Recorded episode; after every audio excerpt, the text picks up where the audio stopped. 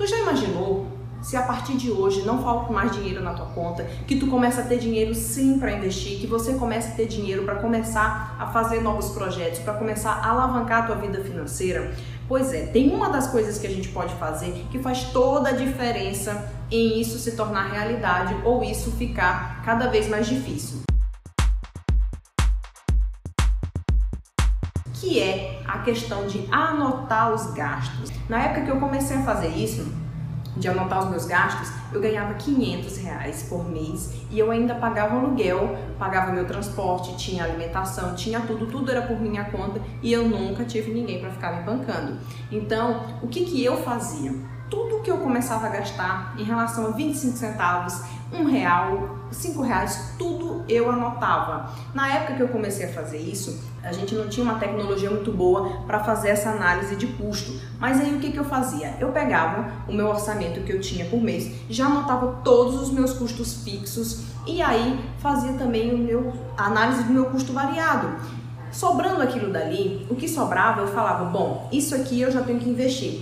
Eu investia 50 reais por mês, mas tinha mês que eu conseguia economizar 100 reais, que na época eu colocava na poupança, né? Eu não tinha o conhecimento de colocar em CDB, Tesouro Direto, tampouco em ações. Mas o que, que eu fazia? Sempre sobrava ali os 50, 100 reais para eu poder colocar na minha poupança. Acredite, fazer anotações de custo faz toda a diferença. E como que tu pode fazer isso? Uma das primeiras coisas que tu tem que fazer é saber exatamente quanto que tu ganha, né? Tem a maioria das pessoas acham que o salário real dela é o salário que está lá na carteira e não é. O salário que está lá na tua carteira ainda vai descontar INSS, muitas vezes vale transporte, plano de saúde. Então você tem que saber exatamente o quanto que tu ganha. Se tu não souber o quanto exatamente tu ganha, é impossível você fazer um orçamento doméstico. Depois disso, você tem que saber sim quanto você paga em média de água, de luz, de telefone, que muitas pessoas acabam colocando em débito automático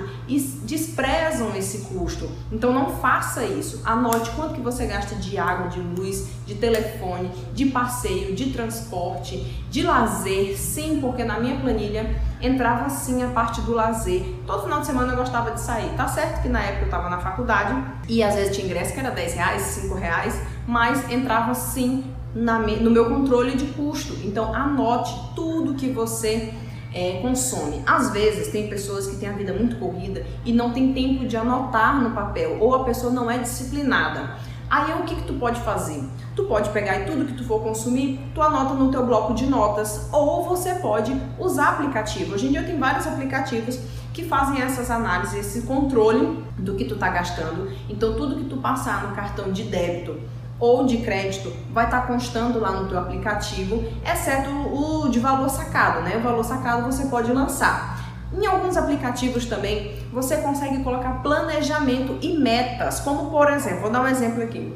Digamos que você tem a meta desse mês de gastar com gasolina apenas uns 300 reais você pode colocar lá no seu controle financeiro que quando você estiver alcançando essa meta, o aplicativo vai te avisar. Então, isso tudo facilita muito para que você consiga gerar uma organização financeira melhor. Então, não tem mais desculpa. Se você não tiver controle dos seus gastos, você nunca vai conseguir melhorar de vida, você nunca vai conseguir investir.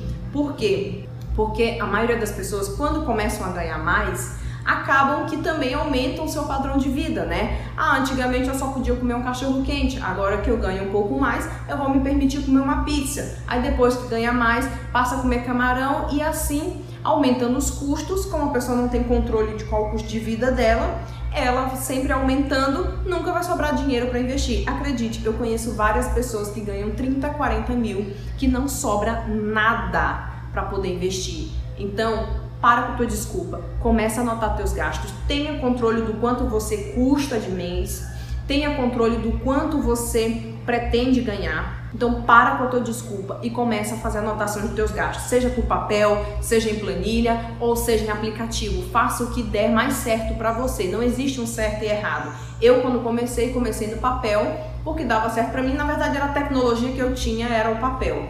Então, para com a tua desculpa e começa a fazer. Se você não tiver controle do seu custo de vida, você nunca vai ter controle dos seus ganhos, beleza? Espero que você tenha gostado. Se gostou, deixa o teu like aqui pra mim e eu te espero na próxima. Um beijo.